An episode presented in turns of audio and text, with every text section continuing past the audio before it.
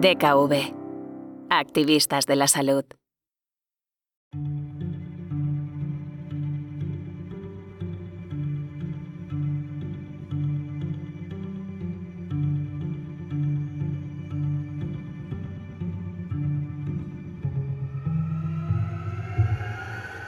Bienvenidos a Cuentos Activistas de DKV.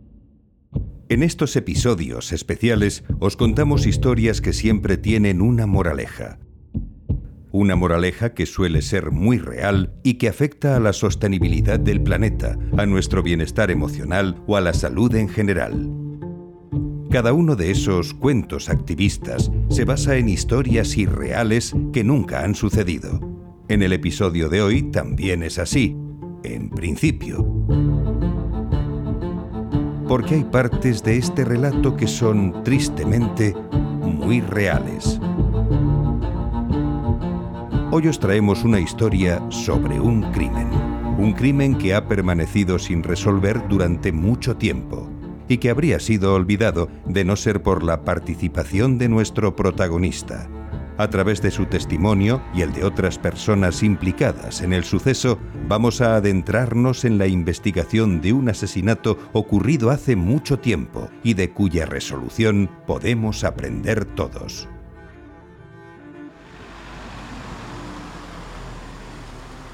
Nuestra historia comienza un día de mayo de 2021.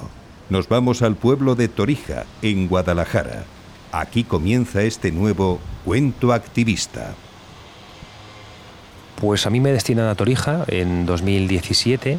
Acababa de sacar mi plaza en la Guardia Civil y en espera de poder ir a otros destinos que había elegido, pues me mandan al pueblo.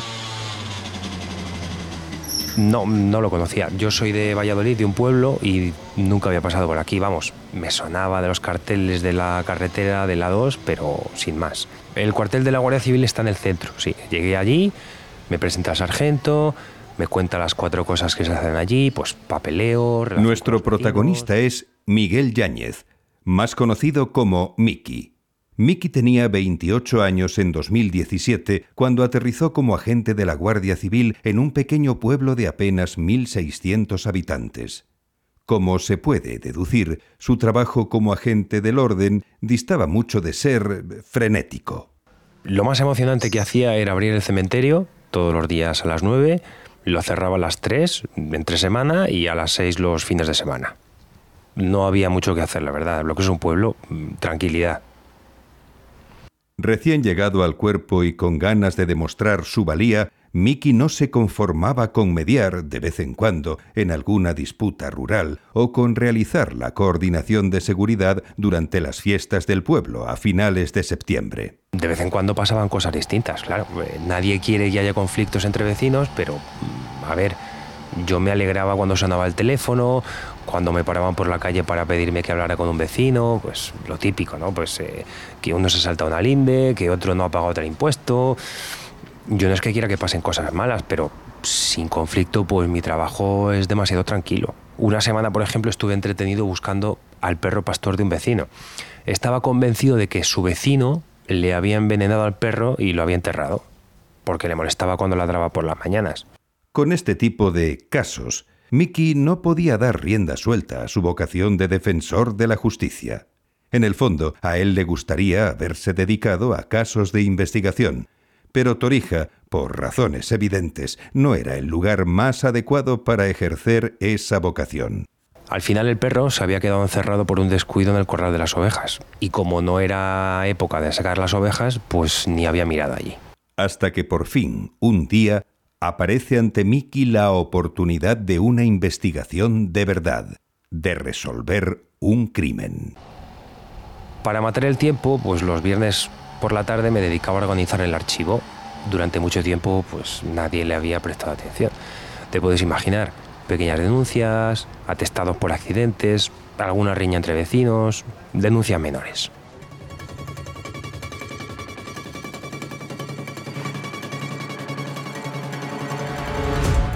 Hasta que un día, en mayo del 21, descubro que entre los casos archivados se encuentra un asesinato. Además, un asesinato que, según puedo comprobar, no ha sido resuelto.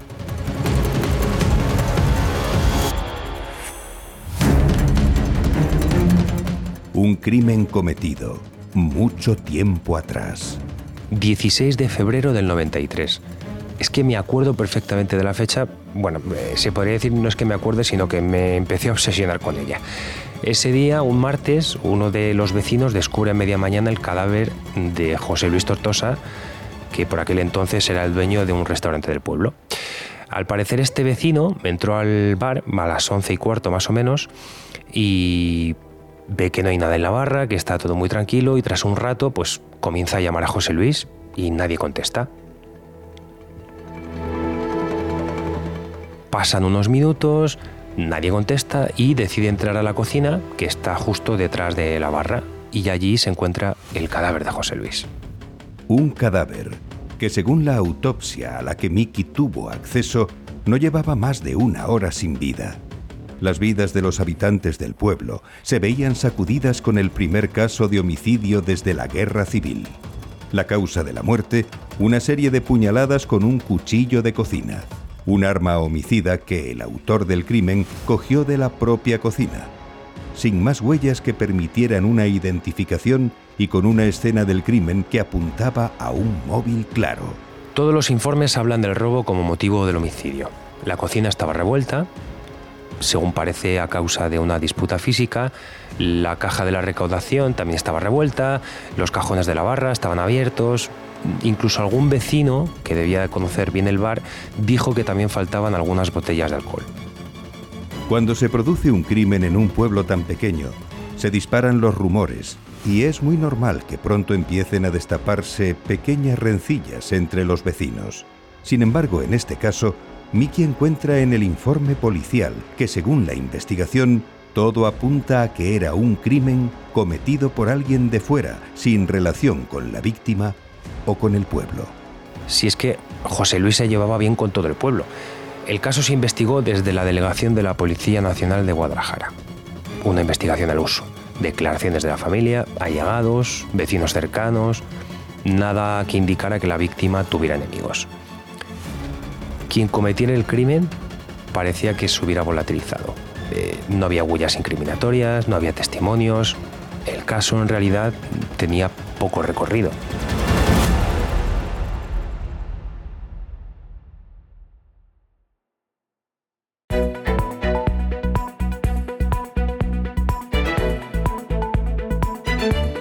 Asesinato de Torija cumple su segundo mes sin que la policía haya podido resolver su autoría. Fuentes cercanas al caso apuntan a un posible archivo del mismo, salvo que se produzca un giro en la investigación en forma de testimonios o nuevas pistas. La familia de la víctima pide una última ayuda a los vecinos del pueblo. Quiero dar las gracias a todos los vecinos que están colaborando. Mi hermano no se merecía este final. Sabemos que contaba con el aprecio y con el cariño de todos los vecinos. Seguro que alguien vio algo raro ese día. Un último esfuerzo porque no podemos dejar que cierre la investigación. Lo que exigimos, lo que queremos, es que se haga justicia para mi hermano. Al leer todos los testimonios había algo que efectivamente no cuadraba. El motivo del crimen no podía ser mil pesetas que se llevaron de la caja ni una botella de soberano, como dijo algún vecino. Simplemente no tenía sentido. Nuestro protagonista estaba obsesionado con encontrar el móvil de esta muerte. Había algo en el conjunto de declaraciones de vecinos y familiares que le hacía pensar que podría hallar nuevas pistas.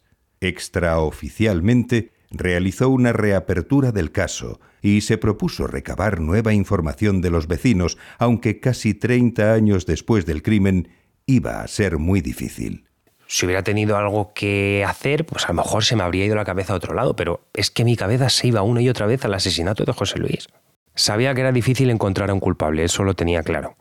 Pero abrir la investigación me permitía mm, dos cosas. Por un lado, estar entretenido y a la vez recordar cosas aprendidas en la academia. Así que comencé por preguntar a Úrsula, que es la única hermana de José Luis. Úrsula, la hermana pequeña de José Luis, es el único familiar de la víctima que queda con vida, pues tanto ella como el fallecido no habían tenido hijos, y sus padres fallecieron hace muchos años. Ella aún vive en el pueblo y tiene todavía vivos recuerdos de ese día. También accedió a hablar para este podcast. Cuando Miki me dijo que estaba investigando la muerte de José, no supe qué pensar. Por un lado me trajo recuerdos. y sentimientos que hacía tiempo había olvidado. Como es normal, pues echo mucho de menos a mi hermano, y recordar aquello me puso triste. Pero al mismo tiempo pensaba, ¿y si ahora, tanto tiempo después, se pueden encontrar nuevas pistas o algo que haga saber más sobre lo que pasó? Sentía que de algún modo se lo debía a mi hermano, así que le dije que sí, que hablaría con él. La verdad es que estoy muy agradecido a Úrsula. Eh, se ofreció a prestar testimonio de nuevo. Bueno, más que testimonio, fueron unas cuantas conversaciones en la cafetería. Para la hermana de José Luis siempre había algo raro en la investigación. El que no se investigara desde el pueblo ya me pareció muy raro.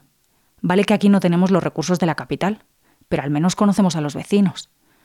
Los policías que vinieron parecían como tener prisa por acabar y volver a Guadalajara. Pero Úrsula no tenía tan clara la inocencia de todos los vecinos. Cuando vieron el bar revuelto y la caja abierta, ya dijeron, robo, y de ahí no lo sacó nadie. Una cosa de la que hablamos mucho sobre el restaurante de José Luis, mm, me contó que llevaba poco abierto, pero que en ese tiempo había conseguido bastante clientela y que eso pues no se veía con buenos ojos entre los dueños de los otros bares del pueblo. La envidia. Al decirme esto, lo primero que hice fue comprobar las declaraciones de otros hosteleros del pueblo. ¿Podría ser la competencia una explicación de la muerte? En total eran tres los posibles sospechosos, dos hombres y una mujer, que tenían tres bares, y hasta la llegada de José Luis, pues entre los tres se repartían el negocio de la gastronomía del pueblo.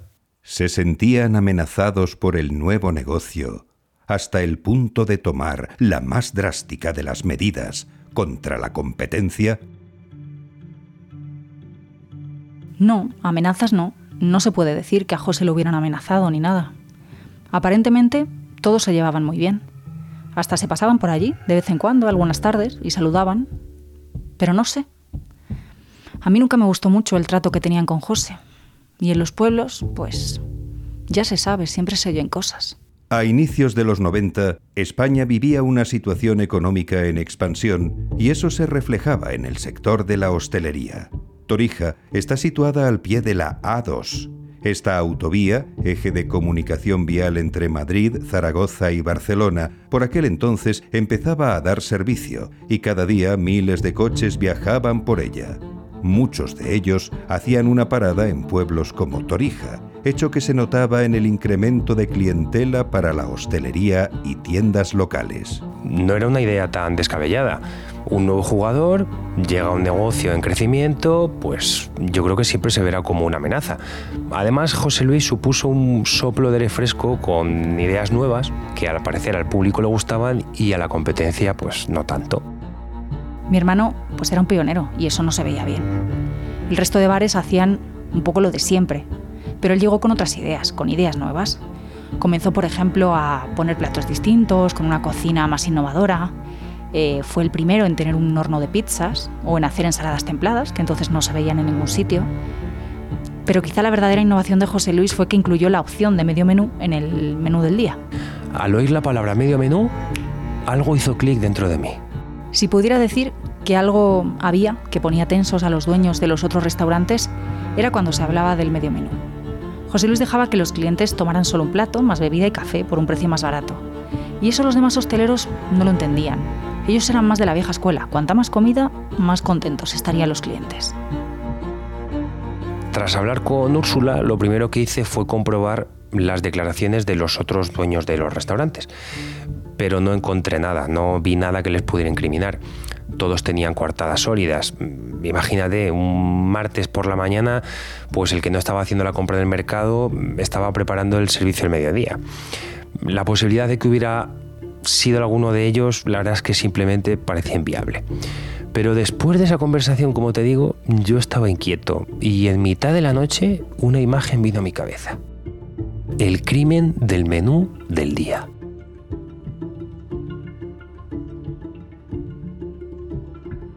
Para que un investigador sea bueno, tiene que tener una muy buena memoria. Detalles que para otros pasarían desapercibidos, para ellos se fijan en algún lugar del cerebro. Por pequeño e insignificante que sea, un detalle es el que puede ayudarte a hacer la conexión que te llevará a la pista definitiva. En este caso, la mente de Mickey conectó con una foto que vio años atrás. En la academia, pues nos enseñaban miles y miles de fotos y pruebas de cientos de investigaciones reales, imagínate. Y estábamos acostumbrados a mirar, comparar y a entender las cosas desde otro punto de vista. Pero es que en este caso estaba claro.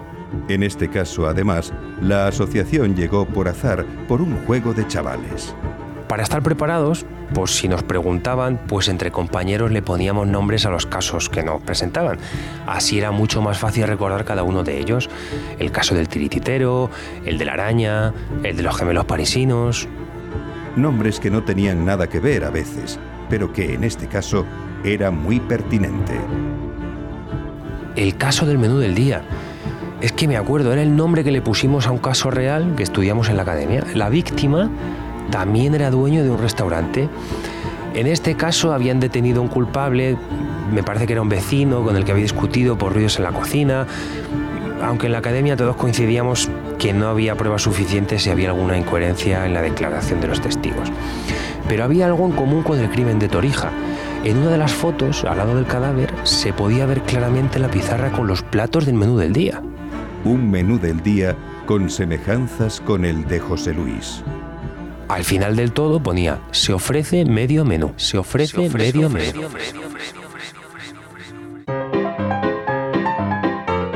La historia del menú del día en España comienza en 1965. De la mano del entonces ministro de Información y Turismo Fraga Iribarne, se publica un decreto en el BOE que obliga a los restaurantes españoles a ofrecer lo que por entonces se llama el menú turístico. La medida forma parte del plan del gobierno franquista de disponer de una oferta de restauración a nivel nacional que atrajera al turismo foráneo, pero también al procedente de dentro de nuestras fronteras. El nuevo menú turístico debía constar obligatoriamente de entremeses, sopa o crema, un plato con guarnición que el cliente elegirá de un repertorio compuesto cuando menos por tres variedades a base de huevos, pescado o carne respectivamente, un postre a base de fruta, dulce o queso. Se incluirá también un cuarto de litro de vino del país o sangría o cerveza u otra bebida y pan. El precio del menú no estaba regulado, pero oscilaba en torno a las 50 pesetas. Según la circular dictaminada por la Subsecretaría de Turismo, dicha oferta se debía colocar en lugar bien visible y destacado y servir con la máxima rapidez y preferencia, debiendo procurarse que en la confección del mismo se dé entrada a platos típicos de la cocina española. Con el paso de los años, los restaurantes instauraron un precio máximo de 100 pesetas y poco a poco dejó de llamarse menú turístico para pasar a ser menú de la casa, o más recientemente, menú del día. Mi nombre es Ilenia López Yata, soy dietista nutricionista y coach nutricional especializada en psiconutrición y soy la autora del podcast Si el problema no es el hambre, la comida no es la solución. Teniendo en cuenta que cuando se creó el concepto de menú del día estábamos en una época de posguerra, de haber pasado, de seguir pasando cierta escasez, de sentir que lo mismo mañana no tendríamos algo o mucho que llevarnos a la boca, a la vez que estaban los pozos perfectos en las conductas de las personas para que la comida fuese todavía un bien infinitamente preciado y no nos hayamos planteado hasta no hace mucho que lo mismo no es necesario comer tanto. Dependiendo del menú en concreto del que estemos hablando, de los platos que elijamos y de cómo están preparados y sean sus cantidades, estoy convencida que de media un menú del día tradicional, como lo entendemos, nos aporta bastante más de la mitad de las calorías diarias que necesitamos. Y seguramente me estoy quedando corta. Esto, unido a que los ritmos de vida o trabajos que desempeñamos son casi casi cada vez, pues eso, más sedentarios, me lleva claramente a ver cómo las cuentas nos salen. La regla número uno en la restauración para que el comensal quede satisfecho y vuelva es que el plato o platos eh, que estemos consumiendo estén muy sabrosos, estén muy, muy ricos. Para que esto ocurra, los platos suelen tener mucha más sal, aceite, grasa, azúcar, salsa, saborizantes y demás. Mi recomendación práctica a los comensales sería que pagues lo que pagues, paga por comer rico, pero con conciencia y amor propio y con moderación. con un plato único y un postre tipo fruta o yogur y luego un café si quieres o infusión, no necesitarías nada más.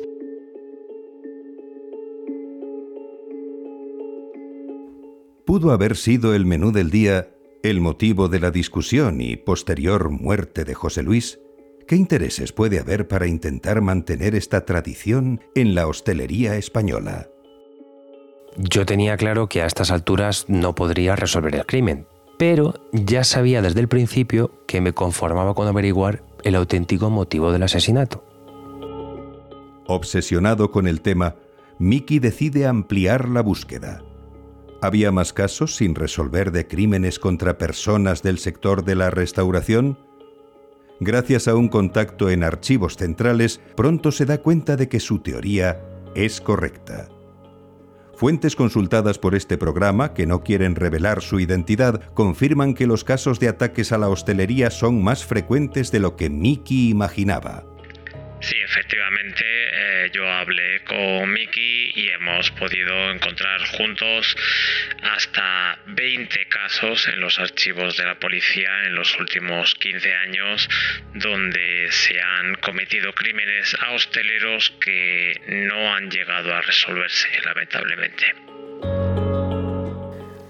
Mi teoría es que de manera organizada o no, hay una serie de hosteleros que se han dirigido los defensores del menú del día y que están haciendo lo posible porque el medio menú no funcione. ¿Por qué? Porque para ellos dar menús con mucha comida y llenar los estómagos de la gente es el único camino para conseguir más clientes. Y José Luis demostró que era posible otra forma de hacer las cosas y, bueno, pues tal vez eso le costó la vida. Tal vez, pero puede que sea algo que nunca logremos saber. Eh, eh, puede, puede que haya algo, pero... Mm, a ver, yo si me permites un consejo, eh, no seguiría por ahí. Yo me olvidaría del tema. ¿Qué quieres decir? A ver, digamos que puede ser peligroso si haces demasiadas preguntas. Para este podcast Hemos intentado hablar con hosteleros actuales de Torija y de otras zonas, pero al mencionar el tema del menú del día se han negado a participar. José Luis Tortosa merece justicia. Y Miki merece resolver el primer caso de su carrera, aunque sea un crimen de hace 30 años. Y, por supuesto, Úrsula, la hermana de la víctima, merece poder cerrar este capítulo para recordar en paz a su único hermano. Y a todos nosotros solo nos queda reflexionar. ¿Hasta dónde estamos dispuestos a llegar por defender unas ideas?